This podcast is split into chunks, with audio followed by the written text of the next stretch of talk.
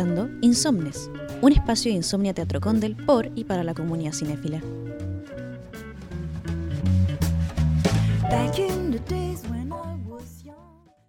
Bienvenidas, bienvenidos, bienvenidas a Insomnes, un podcast por y para la comunidad cinéfila. ¿Cómo estás, Dafne? Muy bien, vale. Estoy contenta. Siento que hoy día el destino nos ha jugado una buena pasada. o sea, como de que después de... Después del caos vino la luz. Después de muchos obstáculos, nuestras protagonistas, nuestras heroínas, lograron finalmente armar el equipo, el... Para que nos entiendan, estamos en nuestro estudio 56, con vista al Cerro Bellavista de Valparaíso y, tuvimos que armar un estudio de emergencia y en este estudio de emergencia eh, tuvimos mucha suerte de lograr armarlo y poder estar aquí con ustedes y contarles todo lo que se nos viene de Asteroid City y Wes Anderson. Sí, le decía a la Afne que estamos como una especie de guerrilla, escapando con, el equipo para todos lados, para ver dónde grabamos, pero en el fondo siempre lo que queremos es traerles eh, los mejores comentarios de cine en especial ahora como que nos estamos preparando para lo que se viene con esta película y no sé, pues yo siento que siempre como que hay ganas de hablar de Wes Anderson. Siempre.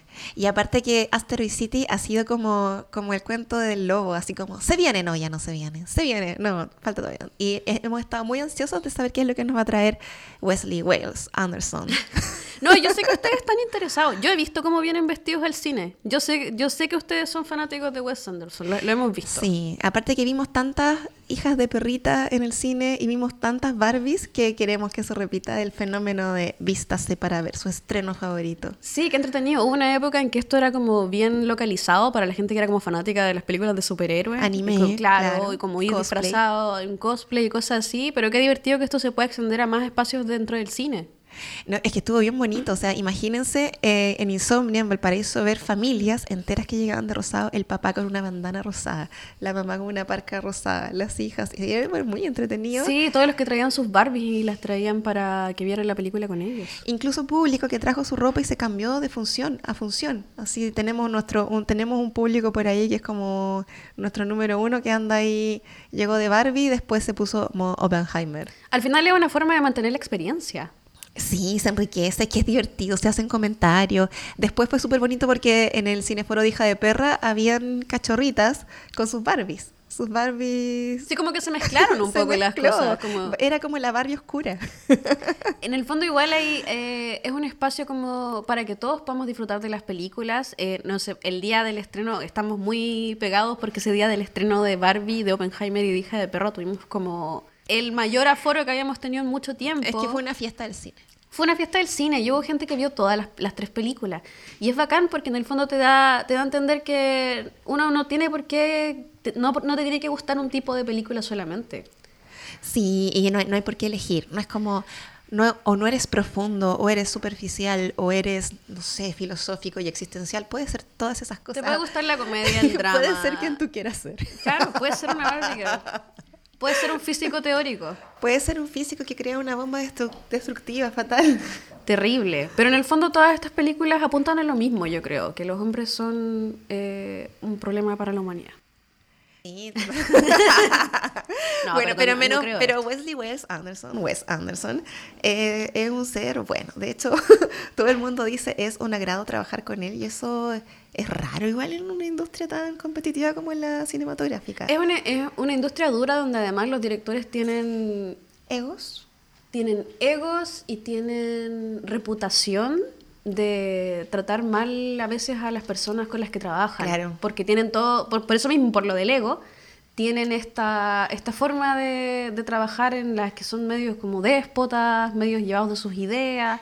Nosotros vemos que igual hay películas muy increíbles que han, a través de las cuales como que no ha habido muy buena eh, muchos muy buenos comentarios de respecto del elenco, de cómo, pucha, este director fue súper violento conmigo, muy pesado. Hay como cosas así y uno ahí como que ve cuáles disculpa y cuáles no. Hasta cuáles llegaron demasiado lejos y cuáles se justificaban. Hay, hay muchas discusiones al respecto.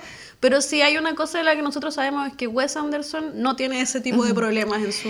Y yo creo, y me gustaría pensar que es porque él tiene como esta personalidad de provincia que tenemos nosotras acá en Valparaíso, como no haber estado como en una gran ciudad no haber porque crecido. Claro, es, es, de Houston, Texas, y estudió en una universidad que también era como una universidad comunitaria. Entonces yo creo que todo eso es como que van imprimiendo una personalidad. Yo también creo que tiene que ver con que sus elencos suelen repetirse. eh, Wes Anderson es de esos directores que trabajan siempre con el mismo elenco o como que repite harto las mismas personas con las que trabaja, en los no solo en elenco, sino que también con los que trabajan tras bambalinas. Claro, genera una comunidad. Sí, pues entonces como que yo creo que son todos bien amigos. Sí, totalmente, totalmente. En especial para querer que todos sigan queriendo trabajar con él, porque a veces se sacan buenas películas y es como, sí, en verdad no quiero volver a trabajar con este director, no fue una buena experiencia, por muy buena que sea la película. Claro, sí, justamente estábamos hablando con Valentina que él va repitiendo su equipo y entre eso su guionista se repite en varias de sus películas, el director de fotografía también eh, se repite en sus películas, Robert D. J. Oman, Roman Coppola, se repite en Isla de Perros, The Friend Dispatch. Moonrise Kingdom, Viaje a Darjeeling. Entonces ya es como tener como un equipo súper consolidado para, trabajar y eso se debe notar, pues se deben generar amistades. ¿Tú has visto todas las películas de Wes Anderson? No, yo no me las he visto todas. Eh, quiero vérmelas todas porque me gustan mucho, pero yo creo que la primera que vi eh, fue The Royal Tenenbaums. Sí, fue también la primera que yo vi. Y eh, creo que una de las cosas que me encanta este actor que es el hermano de Owen Wilson, que su nombre es... Luke Wilson. Luke Wilson, lo amo. Yo creo que tengo un amor ahí muy grande por él. me encanta Luke Wilson, em, también me gusta mucho Gwyneth Paltrow y, y, esa película la disfruté mucho, me reí mucho con su estilo, con su humor. Eh, y ahí hay una cosa como que de repente se le critica un poquito a Wes Anderson y que yo creo que juega como que tiene dos lados, que es como los personajes se relacionan, como que tienen son muy caricaturizados, su forma de relacionarse como eh, de repente se le critica que, que, les hace falta como un poquito más de humanidad, pero yo disfruté mucho eso, como ese tipo de relaciones en que tratan como, como que tratan de ocultar mucho sus emociones y están pasando, está pasándoles de todo por dentro. Es brigio porque Royal Tenenbaums, dentro de la comedia que hay, es un dramón. Es un drama terrible. Es un dramón familiar de, proporciones. Em, que, y también es un tema que cuando ya nos eh, hablemos un poquito más, se repite mucho en su cine. Los dramones familiares son una constante dentro de las películas de Wes Anderson. No solamente el elenco, no solamente la estética, no, no es la única cosa que se repite en sus películas. Sí, totalmente. Y, bueno, y se ha hecho bien eh, popular igual y trending su estética. Su estética de colores pasteles, de tomas centradas, súper simétricas, súper cuidadas, una dirección de fotografía que es muy bella y que esto se repite en Asteroid City, por los comentarios que yo he escuchado, se vuelve a replicar esta fórmula de tomas cuidadísimas, bellas, esta tonalidad, eh, los trajes que ocupa y que además es muy chistoso porque él es así en la vida real, o sea, él se viste así, anda así él por la es esa caricatura también. Claro. Pero quiero decir que algo que me gusta mucho de su cine es que parece que las, las cosas... Eh, es como si fuera un mundo aparte, como que todas sus películas suceden en otro mundo que no es el nuestro, como unas pequeñas islas independientes donde suceden estas cosas. Es un universo cohesionado de Wes Anderson. Claro, es un universo. Claro. Creo que la segunda película que vi, que fue totalmente distinta, fue Isla de Perros. ¿Esa fue la, la segunda película que viste? De Wes Anderson, sí. ¿Te, demoraste hartos años? Me demoré mucho. O sea, me salté hartas películas entre medio. Eh, y me encantó también, me encantó el trabajo de stop mucho en la historia. La historia era súper como contada de una manera bien cruda, bien, bien triste, pero no sé, me encontré que era una historia bien compleja y bien bonita para infancia. Es como, de hecho, nosotros en Insomnia la damos siempre que se puede. Va a estar Isla de Perros en nuestra programación. O sea, a la gente en Insomnia le encanta Wes Anderson. Por eso les digo, yo sé cómo ustedes se visten. Yo sé que ustedes vienen a ver películas de, de Wes Anderson. No me mientan. Sí, bueno, y hay hartas que me perdí entre medio. Por, por ejemplo, no he visto esta del mundo submarino, esta que, que toma... La vida acuática. La vida acuática no la he visto. Esa no la he visto. Eh, Moonrise Kingdom no la he visto y la quiero ver. Esa, esa la quiero mucho ver. Es preciosa. Sí, me tinca mucho, que sé que se trata de unos niños que se escapan de su familia, bueno, no, no, no la he visto, la quiero ver. Y lo que sí me llamó la atención sobre el tema de la vida acuática sí. Eh, es que Wes Anderson no le gustó mucho la filmación de esa película. ¿Ah, sí? No, porque estaban grabándola en Italia y decía que cada uno estaba viviendo en unos hoteles maravillosos, comiendo comidas espectaculares y como que vivían tan lejos del set de grabación como una hora y media que casi todo se les iba como solamente en ir, volver, comer en lugares muy bellos, pero se perdió la sensación de comunidad que había logrado con otras de sus películas. Entonces, a partir de la grabación de esa película, él retomó la idea de que si vamos a grabar una película, vamos a estar todos juntos, comiendo juntos, súper cerca del set, y eso lo empezó a hacer con todas las demás. En el fondo, Wes Anderson se dio cuenta que se aburguesó. Y que no le gustaba y, Y no eso no, gustó. y eso no le servía para la química de trabajo Volvieron a con trabajar sus en los, equipos. en los trailers, en los famosos como trailers que, tra- que viven los, los actores cuando están grabando algo. Tal cual. ¿Y cuál es tu película favorita? Eh, no, no sé cómo responder a esa pregunta igual. Eh, la primera que vi sí fue Royal Tenenbaums, la vi en el ISAT. Como uno tiene que ver las películas de Wes Anderson. Y he visto casi todas, no he visto las primeras. El- la primera película fue Bottle Rocket, que fue una película que fue primero un corto que hizo con Wes Anderson, o sea, Wes Anderson, que hizo con Owen Wilson, que es una- eh, el actor, el de la nariz chueca, el rubio de la nariz chueca que sale en todas las películas con él. ¿Y Eh, que es hermano de...? de Luke Wilson. Y ellos se conocieron en la ¿De Luis Wilson? De Luis Wilson. Esa es la, la versión chilena. No, el hermano Luke Wilson. Eh, ellos se conocieron en la universidad, estudiaron filosofía juntos. Y ahí empezaron a trabajar, com- eh, colaboraron en este corto. Eh, el corto le fue también en Sundance, creo que fue, que lo llevaron a la pantalla grande como un largometraje. Y después de eso hicieron Rushmore. Y después de eso creo que vienen los excéntricos Tenenbaum, si es que no me equivoco. Y de ahí hay está La vida acuática, El viaje de Darjeeling, que la vi hace muy poco y me gustó harto. Está Moonrise Kingdom, El Gran Hotel Budapest. Eh, y La de perro está el señor, Fantástico Señor Zorro. ¿Sabéis que yo creo que el Fantástico Señor Zorro es mi favorita? Sí, y yo lo que, lo que iba... Tengo la teoría de que eh, esa, esa como forma de tratar personajes como emocionalmente un poco planos, cuando son humanos, no lo hace cuando trabaja con animación. Eh, yo creo que en la animación no se nota, que es distinto. Ah, mira. Porque esa caricatura uno se la perdona a la animación. Porque así es la animación, es una caricatura. Claro, puede ser, no lo había pensado así. Puede ser.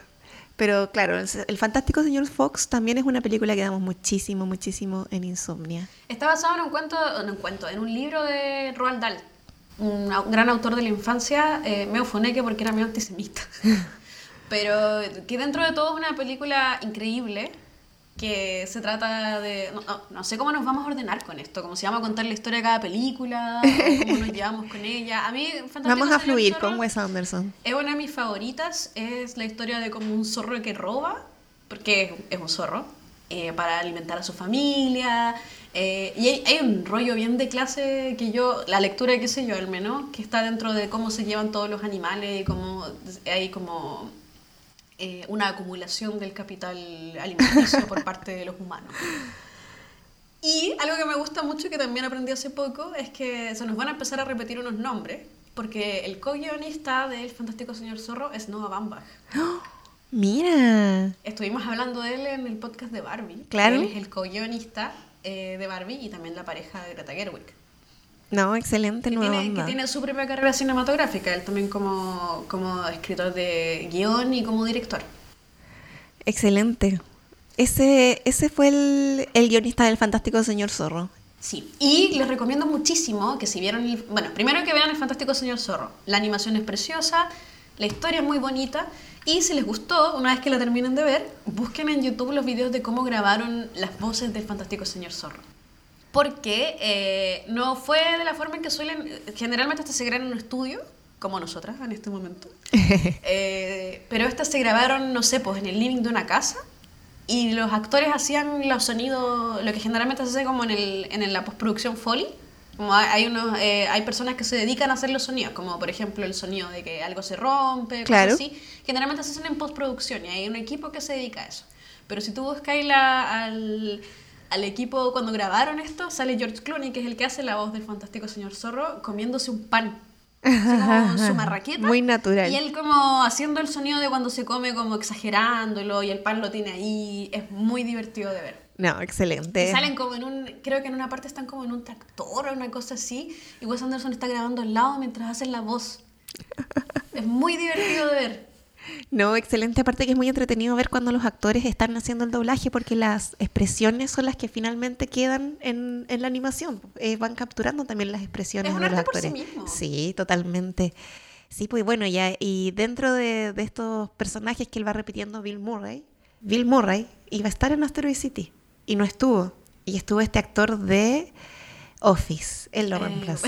Steve Carell. Steve Carell lo Bueno, reemplazó. algo que no sé si dejamos claro cuando empezamos a hablar es que nosotros no hemos visto Asteroid City. No, así no que solamente vamos a hablar del cine de Wes Anderson y de lo que creemos que puede venirse con Asteroid City porque eh, es una película que vamos a estrenar ahora, la estrenaron hace mucho tiempo igual en, en, en Cannes, creo que la estrenaron este año. Eh. Y estuvo harto rato dando vueltas sin tener un estreno, lo atrasaron un poco y ahora recién la vamos a poder tener en pantalla grande. Nosotros esperamos para verla en la pantalla grande porque, no sé ustedes, pero yo creo que ir a un cine independiente de Valparaíso a ver una película de Wes Anderson es la forma en la Por que supuesto. Dios dijo que había que ver las películas de Wes Anderson. Y así lo hicimos cuando fue The French Dispatch, la ulti- el último estreno que dimos en el teatro. ¿Tú la viste? Sí, la vi. ¿Y qué te parece? Hubo algunas crónicas que me gustaron más que otras. Eso fue lo que no, me pasó. y quiero preguntarte, tú como periodista, ¿qué te pareció de Frank Dispatch? Creo que fue una carta de amor al periodismo. ¿Crees que fue una carta de amor al periodismo? Yo creo que sí. sí, era una carta de amor al periodismo, totalmente. ¿Tuviste momento en que te brillaron los ojos y fue como demasiado Es periodismo? que no, porque el tipo de crónicas que hacían eran crónicas bizarras igual, pues eran crónicas eh, fuera de lo común, fuera de lo que no es la, por lo general no es la crónica, al menos en Chile. Pero eh, habían historias que me parecían mucho más fuertes que otras, que me atrapaban más. Y hubo algunas historias que, que me- en las que me perdí un poco. Muy cansado, sí, no sé. ¿Sabes qué? Pensando un poco en, en The Friend Dispatch, eh, le estaba dando una vuelta que siento que la mayoría de las películas que he visto de los, de los grandes directores en este momento, de los directores que uno está viendo como estos son los que están pasando al siguiente nivel o como que ya están muy afianzados en, el, en la industria. Estoy pensando en Scorsese, en Spielberg y ahora pienso también en Wes Anderson. Todas sus- las últimas películas que ellos han sacado a mí me producen una- unos sentimientos muy extraños porque hay algo muy triste en el cine que ellos están sacando ahora. Es que la nostalgia. Hay una nostalgia de una época del cine que ya no está, hay una nostalgia de historias que ya se están muriendo.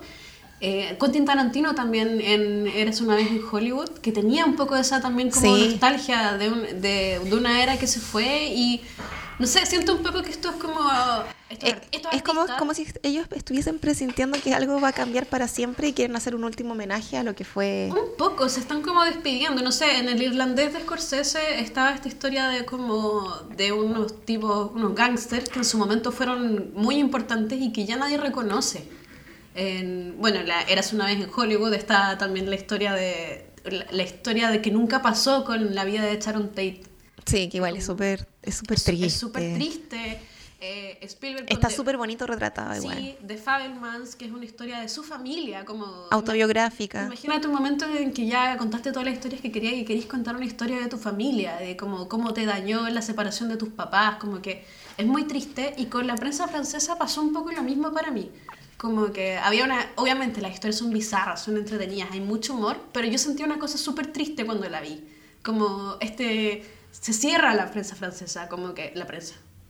La prensa francesa, de, de French Dispatch, Claro. se cierra The Friend Dispatch, se muere el editor, que es como, te lo presenta muy como la última persona que está haciendo esto.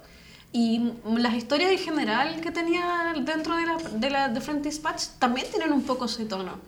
Eh, a mí tampoco me gustaron todas las historias que están dentro de la película, pero eh, me emocioné mucho con la, la versión que está, eh, donde sale Jeffrey Wright, que es, este, que es como una versión de James Baldwin. Como, Ya. que es con el, sale con el chef japonés. Eh, Ya. ya, esa historia a mí me emocionó muchísimo, como que tenía unos momentos realmente, dije como yo no sabía que Wes Anderson podía llegar a tocar este tipo de, este tipo de, mm, de cuerdas dentro de mí, por así decirlo.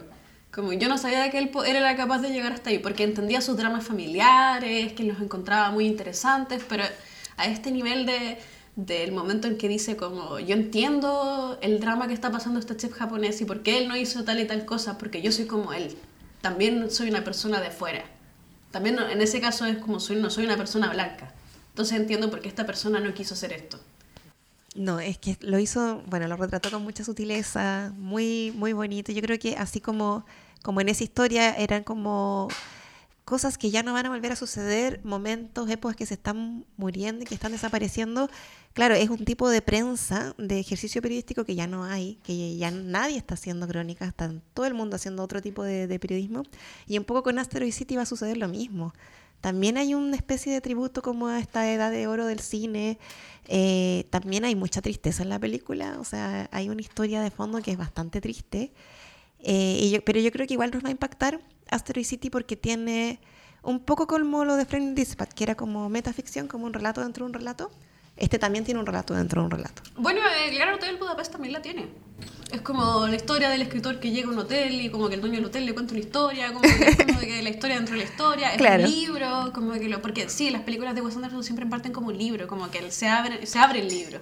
Como que él nunca ha mentido entre la idea de que son como mundos independientes, como fuera de la vida que nosotros estamos teniendo, son como cuentos que uno le cuenta a alguien. Em, Siento que si hablamos de nostalgia, Wes Anderson es como la esencia de la nostalgia en el cine en este momento. Sí, totalmente. tipo Desde lo estético, desde lo es Desde lo narrativo. estético, desde la música. la- la- Yo justo me venía escuchando un poco la- las bandas sonoras que tiene Wes Anderson y me venía riendo. Es como este tipo no ha escuchado música después de los 70. en, la, en la vida acuática de Steve Zissou pasa algo muy bonito. En la vida acuática hay un personaje que es eh, eh, Seu George. Es el, el, el actor. No, no sé cómo se pronuncia en portugués, perdón. Say George. Sue George. Y él está, ca- toca las canciones de David Bowie, pero las toca en, en portugués. Ay, qué lindo. Es muy bonito. Si ustedes tienen tiempo y quieren escuchar algo muy, muy chill, muy tranquilo mientras están desayunando, les recomiendo muchísimo que pongan la banda sonora de la vida acuática de Steve Zissou. Eh, porque de hecho hace poco me enteré que Seu George eh, estuvo en un festival tocando solamente esa banda sonora. Son todas las canciones de David Bowie en portugués. No todas. Pero Seu. George, ¿estás hablando del cantante brasilero? El cantante actor brasilero, Seu Lo George. amo a Seu George. Y esa voz que Increíble. tiene, tiene una voz así. Él es, una, él es un personaje dentro de la vida acuática y también sale tocando Maravilloso. la... Ahora la quiero ver. Búscalo, sí. Que ade- bueno, además la vida acuática es un homenaje a la vida de Jacques Cousteau, el famoso eh, como explorador marino. Explorador del mar. Explorador del mar. Documentalista.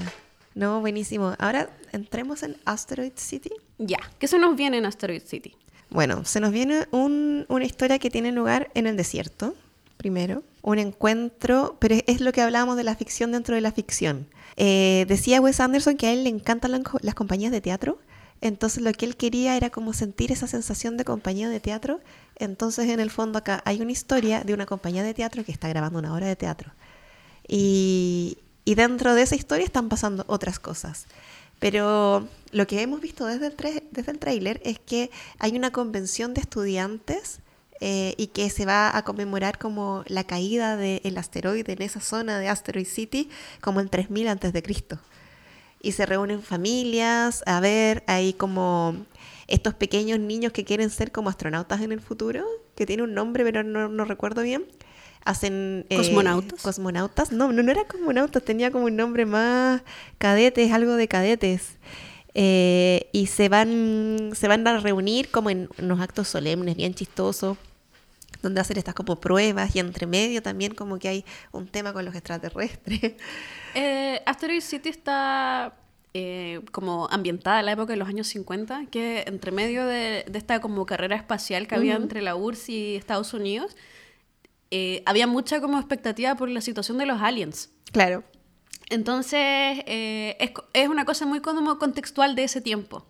Como la, la, la idea de los aliens como por primera vez empezó a salir en esa época, como de la, de la forma al menos en la que la imaginamos, en la, en la literatura, en la ciencia ficción, ahí es cuando se empezó a desarrollar, entonces tiene mucho sentido que él haya ido hasta este momento como para retomar esa idea. Sí.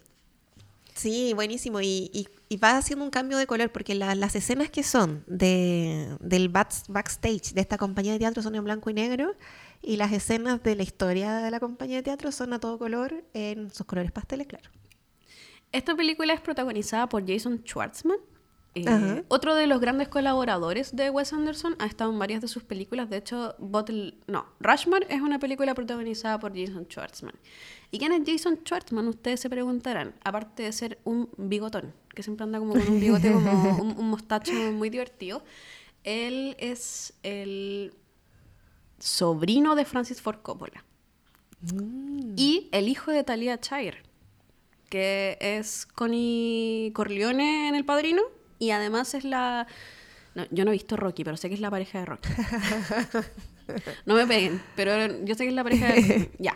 Y aquí hay un tema muy divertido porque es como que los Coppola están muy metidos en el multiverso de Wes Anderson. Porque el co-guionista de muchas películas de Wes Anderson, incluyendo Asteroid City, es Roman Coppola, que es el primo de Jason Schwartzman y el hijo de Francis Ford Coppola. Y todo bien, familia. Todo queda en familia. Deben ser súper buenos esos carretes familiares. Que me inviten. Inviten, porfa. Sí, y bueno, y esta historia, eh, en esta historia está Edward Norton, que eh, representa a Conrad Earp, que él es el que eh, está leyendo la obra de teatro que se llama Asteroid City. Él escribe y dirige la, la obra, Edward Norton, y, y está también Super Green, que es Adrian Brody. O sea, tenemos un elenco súper importante. Está, aparte de Jason Schwartzman, que hace esta doble papel de Augie Steinbeck y John Hall. Está Scarlett Johansson, que también tiene un doble papel de Mitch Campbell y Mercedes Ford. Tenemos a Tom Hanks, Jeffrey Wright, Tilda Swinton, que también es una de las personas con las que siempre recurre una y otra vez eh, Wes Anderson, Edward Norton, Brian Cranston, Adrian Brody y eh, tenemos a la protagonista de Barbie en algunas escenas. No son muchas, pero ella quería mucho aparecer en una película de Wes Anderson. Está bien, yo igual quiero aparecer en una película de Wes Anderson. que sea de extra. Aunque sea de extra, aunque sea en un cameo. Que sea de extra. Quiero que me pongan ropa de película de Wes Anderson y yo estar atrás vibrando solamente. Bailando. Bailando, sí. Pero está interesante ver, está muy interesante ver. eh, aparece también Scarlett Johansson, que también es como una de las personas que siempre está en sus películas. Scarlett Johansson. No, Scarlett Johansson solamente sale en la isla de perros y hace la voz. Así que técnicamente como que no sale ella O sea, sería una nueva apari- una aparición nueva. Sí. Una aparición como físicamente sería, esta es la primera vez. Eh, Steve Carell y eh, Tom Hanks nunca habían actuado en películas de Wes Anderson tampoco. Así bueno, que- y Steve Carell que fue como circunstancial, porque la idea era que fuera Bill Murray, pero Bill Murray le dio COVID, entonces no pudo participar. Bien, hay que cuidarse. Sí. De hecho, algo que me está, algo que pienso mucho en las películas de Wes Anderson, que me pone muy mucho en conflicto, es que siento que como es tan caricaturesca la forma en que los personajes interactúan entre ellos, que de repente siento que los actores están siempre en la misma nota. Entonces como que tenéis grandes actores como Tilda Swinton, Adrian Brody, Edward Norton, y cuando van apareciendo cada vez más en las películas de Wes Anderson, me parece que están haciendo un poco el mismo personaje. Francis McDormand también. Eh, y eso como que tengo conflictos con eso, pero también la otra vez hablaba con, eh, con Roger, uno de los chicos de la boletería, y me decía que él creía que probablemente eso es un poco a propósito. Que estos personajes estén siempre en la misma nota, que estos actores estén siempre en la misma nota, como que probablemente esa es una indicación misma de Wes Anderson, que estén interpretando personajes muy similares en todas las películas. Un poco porque hablamos de que Wes Anderson igual es un universo en donde este tipo de personajes existe, entonces, claro, tiene sentido que se repitan y que, y que él se siga inspirando y siga como pensando guiones para este tipo de actores. Exacto. Y de esta misma manera siento que los actores que siempre destacan en sus películas son los con los que no actúa los, los que no trabaja habitualmente. Como que si trabajan por primera vez con Wes Anderson, siempre se pegan muy buenas actuaciones. Eso es algo que a mí me llamó mucho la atención. Por ejemplo, en The Friend Dispatch, tanto Jeffrey Wright como Benicio del Toro nunca habían aparecido en sus películas antes. Y me di cuenta que eran las actuaciones que más me parecían memorables. O sea, a mí me encantó Benicio del Toro. Yo estoy su- enamorada de Benicio del Toro, pero esa es otra historia. Eh, y en, no sé, pues en The Royal Tenenbaums, la- los que todos nos acordamos de eh, Gwyneth Paltrow. ¿cachai? En El Fantástico Señor Zorro, George Clooney también es como el que hace la voz principal y como que también el que... Y Meryl Streep. Entonces son como personajes que como que van quedando. Aquí me queda la duda, como que... ¿Será Steve Carell y Tom Hanks los que se peguen buenos personajes también? Bueno, y también está la. mm, Ay, la hija de. que apareció en la historia de Hollywood. Maya Hawk. Aparece Maya Hawk en esta, en esta película también. Sí, porque a Wes Anderson le gustan los Nepo Babies. Bueno, y Piensa que se está con todos los Coppola, que son como una familia de Nepo Babies. sí, y está Maya, bueno, pero Maya es súper buena, a mí me encanta. No, es una buena Nepo Baby. Eh, es de- yo la apoyo. Apoyo su, su Yo la apoyo, me encanta, me encantó en Stranger Things también, su sí, actuación. me cae muy bien. Me caen muy bien sus padres también. También, ambos, ¿cómo olvidarlos? Sí, y sale también... em, ¿De los Nepo Babies? o... No, sí. Ahora me confundí. Iba a es que iba a decir algo y justo como que me interrumpí con lo, por esto. Ya. Eh, ¿Qué más sale de los Nepo Babies? ¿Qué otro Nepo Baby? Ah, este no es un Nepo Baby, pero eh, sale Hong Chao, creo, que es el nombre. Es la que la enfermera amiga de Brendan Fraser en The Whale. Oh, yo la amé a ella. La, yo la adoro. Me encanta que salga de nuevo. Quiero puro verla. Bueno, eh, un poco para contarles de Asteroid City y, y la historia de la obra de teatro. La historia de la obra de teatro habla de una convención, eh, un concurso escolar que se dedica a la observación de fenómenos astronómicos que se llama Junior Stargazer Convention, que se lleva a cabo en una ciudad ficticia del desierto estadounidense llamada Asteroid City. Y la convención se va a ver espectacularmente interrumpida por eventos que cambian el mundo. Eso es como, este es como el guion dentro del guion. Eh, y lo va- la van a poder ver en nuestro teatro a partir del jueves 17 de agosto. Esta es nuestra fecha fija de estreno. Sí, y va a tener muchas funciones. Sí, va a tener como 10 fun- más de 10 funciones, así que Así que ustedes tranquilos, como que si no pueden... Si, no pueden ir el, si no pueden ir el día del estreno, van a haber más oportunidades. Y yo creo que es una gran oportunidad para que se peguen una maratón de Wes Anderson. O sea, yo sé que yo lo voy a hacer. Yo también. Me llevo como muchos muchos nombres que, que no he visto y que sí o sí quiero ver y que quería ver de antes. Moonrise Kingdom. Ahora, por, solo porque está Seu George, quiero ver la vida acuática del, del señor Susu. Sí, yo me las quiero repetir, como que... Ah, y otra cosa que les recomiendo mucho, bueno, yo eh, vi hace poco el viaje a Darjeeling, eh, es una película muy bonita también, eh, que también habla de la familia y de cómo nos llevamos, el, cómo pasamos nuestros lutos y nuestra, nuestros propios duelos, pero eh, tiene un corto que ustedes pueden buscar en YouTube, creo que dura unos 10 minutos y es un corto sobre la vida de uno de los hermanos an- justo antes de irse al viaje de Darjeeling. Es muy bonito, eh, está protagonizado por Jason Schwartzman, que es uno de los hermanos, y Natalie Portman. Wow. Se llama Hotel Chevalier. Ustedes lo pueden encontrar en YouTube, está ahí disponible para, para Bueno, ver. y ahí yo me fijé que Wes Anderson tiene un montón de cortometrajes y creo que cortometrajes yo no he visto. No solo cortometrajes. Videoclips. Videoclips. Wes Anderson trabaja mucho también con marcas de moda. Ha hecho publicidad para Louis Vuitton y para Prada. Así que ustedes un día están como desayunando tranquilos, escucharon el, el soundtrack de Sue George y también pueden buscar ahí la, la publicidad de Prada. Con Brad Pitt. bueno, así que ya saben, creo que le hemos contado casi todo. Lo único que no le hemos contado es que eh, Wes Anderson no para y que se viene una próxima película que se llama La maravillosa historia de Henry Sugar. De hecho, es un cortometraje. Wes. Anderson va a sacar una serie de cortometrajes, entre los que ellos está la de Henry Sugar, eh, que son basados en cuentos de Roald Dahl. El mismo que escribió El Fantástico Señor Zorro. Y los va, que- creo que lo van a estrenar en Venecia ahora. Y van a hacer, creo que los van a, después van a estar eh, en Netflix. Debiésemos dar así como una función de cortos de Wes Anderson. Estaría choro. Porque nunca, se, nunca hemos hecho eso y, y es distinto ver un corto en YouTube que verlo en el cine. Veamos qué va a pasar, porque de hecho, eh, y esto ya algunos ya lo saben, pero ahora que se viene, vamos a estrenar el corto de Pedro Almodóvar, protagonizada por Pedro Pascal y Ethan Hawke. E Ethan Hawke. Bueno, ese sí que yo no me lo pierdo. Sí, Voy con mi polera de Pedro. sí.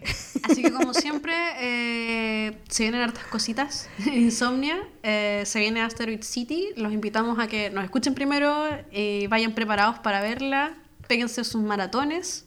Desde el jueves 17 de agosto a las 21 horas y después pueden meterse a nuestro sitio web, en redes sociales, está toda la información de todas las muchísimas funciones que vamos a tener de Asteroid City. En Instagram somos insom arroba insomnia-teatro-condel. Igual nos pueden buscar, ustedes ponen Teatro Condel Insomnia en cualquier barra de Google y vamos a aparecer. En Twitter somos arroba insomniacine, en la web somos www.insomniacine.cl. Estamos en todos lados. Y solo, no vamos a hablar de esto, pero solo para que sepan, vamos a tener el estreno de La Memoria Infinita. Así que no se lo pierdan, va a ser el jueves 24 a las 7 de la tarde, La Memoria Infinita, el documental de la directora Maite Alberdi sobre la historia de Augusto y Paulina. Así que nos estamos escuchando en el siguiente podcast. Nos estamos viendo, escuchando.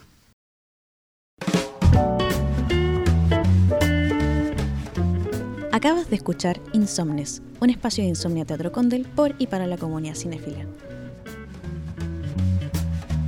Back in the day.